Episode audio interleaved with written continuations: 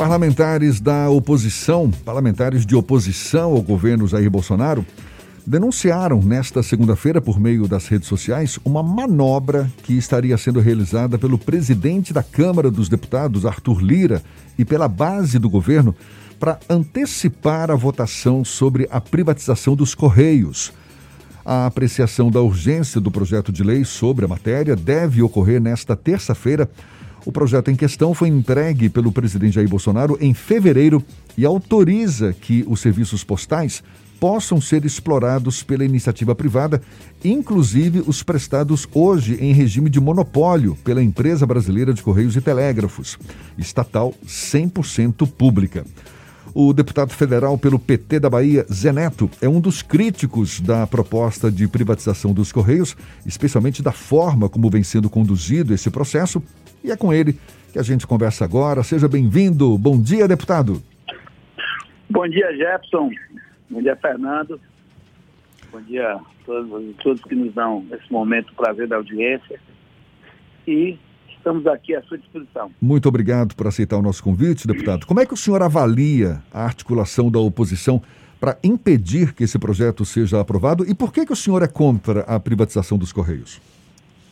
Olha, Jefferson, primeiro é bom lembrar que nós estamos vivendo um momento singular na história da humanidade.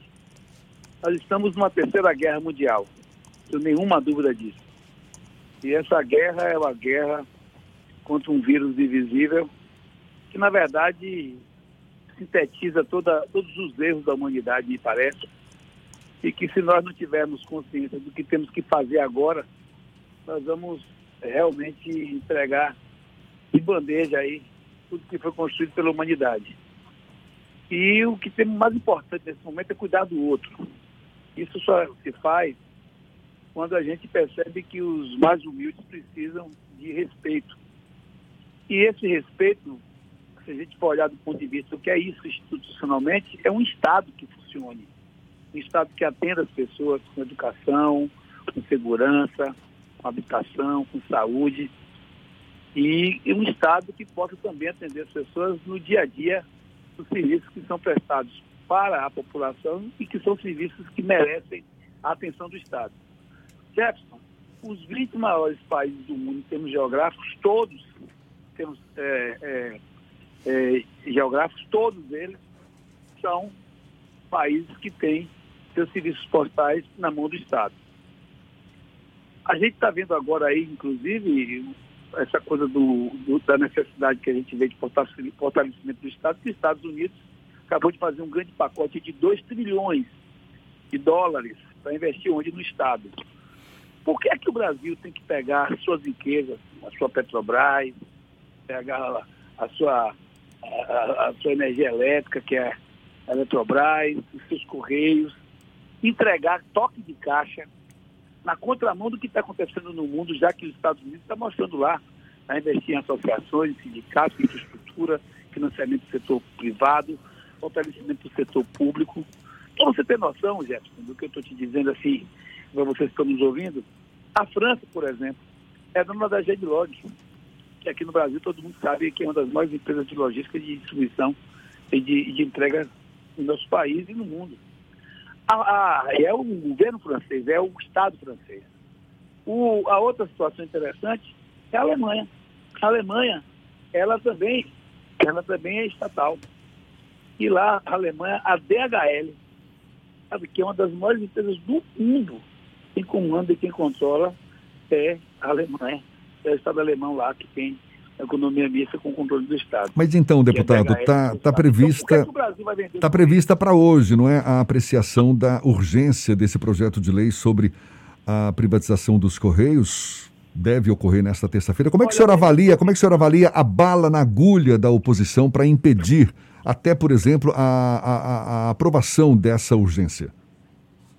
Olha, eles estão tentando fazer uma manobra, porque inclusive eu sou lá da Comissão de Desenvolvimento Econômico, que é presidida pelo nosso querido amigo aí, aqui da Bahia, o Otto Filho, que faz um bom trabalho à frente da Comissão de Desenvolvimento Econômico. Esse projeto estaria lá para ser debatido e votada lá a, a sua o seu relatório dentro da comissão. A gente vinha discutindo, inclusive, é, Beltrão, lá tem marcado uma audiência pública para tratar desse tema, com diversas situações, inclusive para discutir a lei 12.490, que é uma lei de 2009, 2000, e 2009, e que a gente poderia melhorar e muito aí a situação dos Correios sem precisar mexer muita coisa, do ponto de vista de abrir os Correios para uma, uma, uma, uma profissionalização maior. Pois bem, a gente, nós fomos surpreendidos a semana passada com uma manobra da mesa para jogar para o plenário e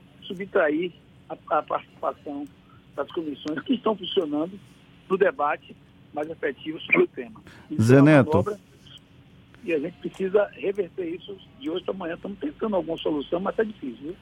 Zé Neto, o presidente da Câmara dos Deputados, o Arthur Lira, ele é aliado do Palácio do Planalto. Isso tem facilitado a tramitação célere de projetos como esse e, de alguma forma, sufocando a oposição, até mesmo nos instrumentos do próprio parlamento para que a minoria atue? Tem sim, até porque não é nem aliado do presidente, que me parece que ali as coisas não estão andando bem entre o sertão e a presidência. O problema é que eles têm uma pauta, né? O Bolsonaro ele vai, vai sobrevivendo não por conta dele, porque por ele já teriam dado providência.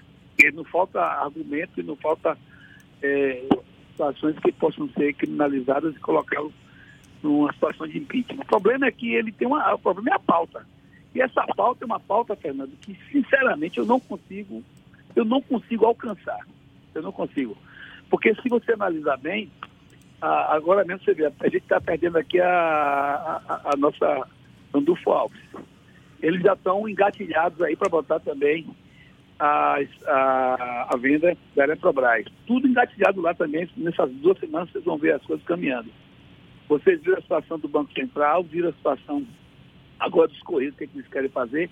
Existe um, um, uma engenharia deles de redução do Estado. Mas uma redução do Estado para deixar o Estado à mercê dos interesses econômicos. E grande parte deles, nós somos, infelizmente, filiais desses interesses. Não somos nem matriz de nada. E essa turma que está no poder agora não tem nenhuma, nenhuma eu diria, nenhuma compaixão com a soberania nacional.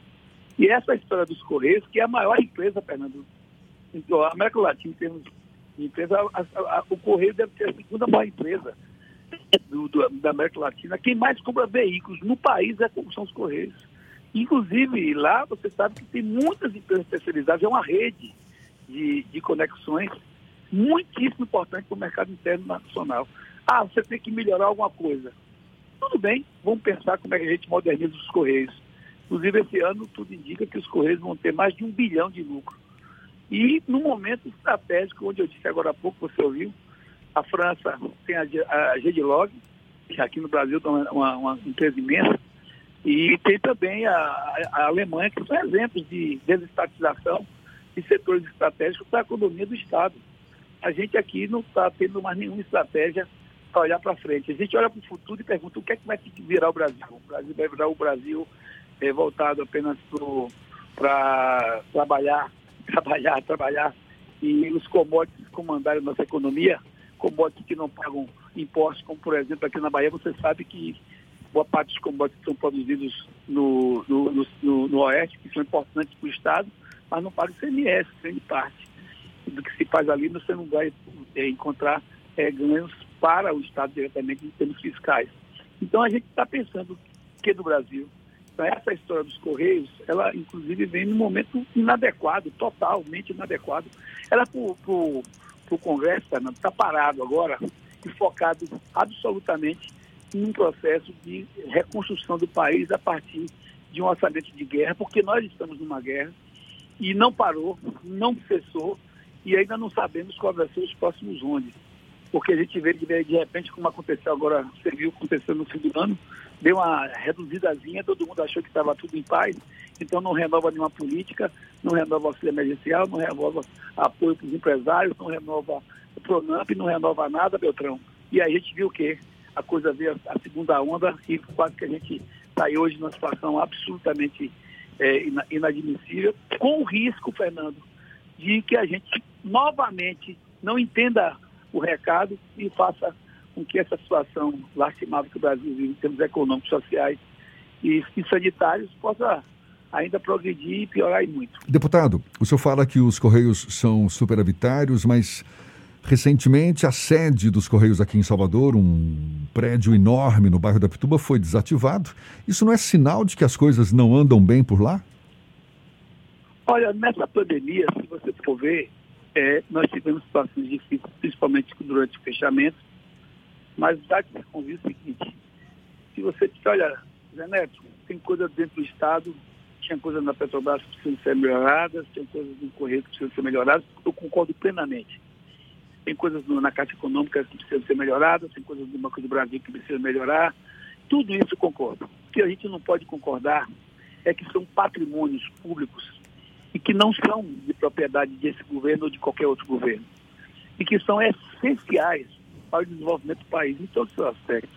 E essa, e essa movimentação feita agora com os Correios movimentação que é feita, inclusive, no momento onde logística, onde eu, agora mesmo eu vi, acabei de conversar aqui com um deputado amigo pelo telefone mais cedo, seis e meia, ele me dizia, mas Aneto, é, mas hoje em dia ninguém nem manda mais carta, como se correio fosse para mandar carta só. Ela, os Correios hoje têm um papel estratégico, inclusive na própria pandemia. Pergunte aí, a, a gente pode levantar isso para você, o que foi os Correios na entrega de medicamentos o que foi os Correios, inclusive, para chegar nos grandes rincões do Brasil, nas periferias, na zona rural. A gente, inclusive, tem aqui levantamentos interessantes que as empresas que estão no setor hoje, já fruto de um processo de, de distensionamento de, dos serviços do Correio que foram feitos a partir de 2009, essas empresas hoje contratam os Correios para entregar nos lugares mais longínquos. Você imagina? Por quê? Porque elas não vão lá. É uma, é uma discussão. Em todo o país tem uma logística extraordinária, tem uma capilaridade extraordinária, que a gente precisa modernizar, Beltrão. Então, acho que modernizar, melhorar, é um sempre. Agora, é uma discussão que certamente vai dar muito pano para manga ainda e a gente vai estar de olho. Muito obrigado pela sua disponibilidade, deputado Zé Neto, deputado federal pelo PT da Bahia, vice-líder da bancada do partido na Câmara dos Deputados. Seja sempre bem-vindo, um prazer falar com o senhor aqui no Issa Bahia. Até uma próxima, então. Eu que agradeço, doutor, você, Fernando, duas figuras que são referências na, na comunicação do nosso Estado. Acho que é isso, é defender nossa soberania, defender que se tivermos que modernizar alguma coisa é possível, sim. Agora, os Correios é um patrimônio do país, principalmente agora, nesse, nessa pandemia, pós-pandemia, que vai ser um, um, uma empresa muito mais estratégica para o nosso desenvolvimento o Brasil não pode ir na contramão do que o mundo está fazendo, não pode entregar um patrimônio tão importante para a nossa população. Eu que agradeço aqui o convite. Um, um bom dia a todos e todos que nos deram audiência. Vamos para a luta agora de tarde, durante essa semana, para ver se a gente consegue reverter essa situação que é absurda para o nosso país. Grande abraço.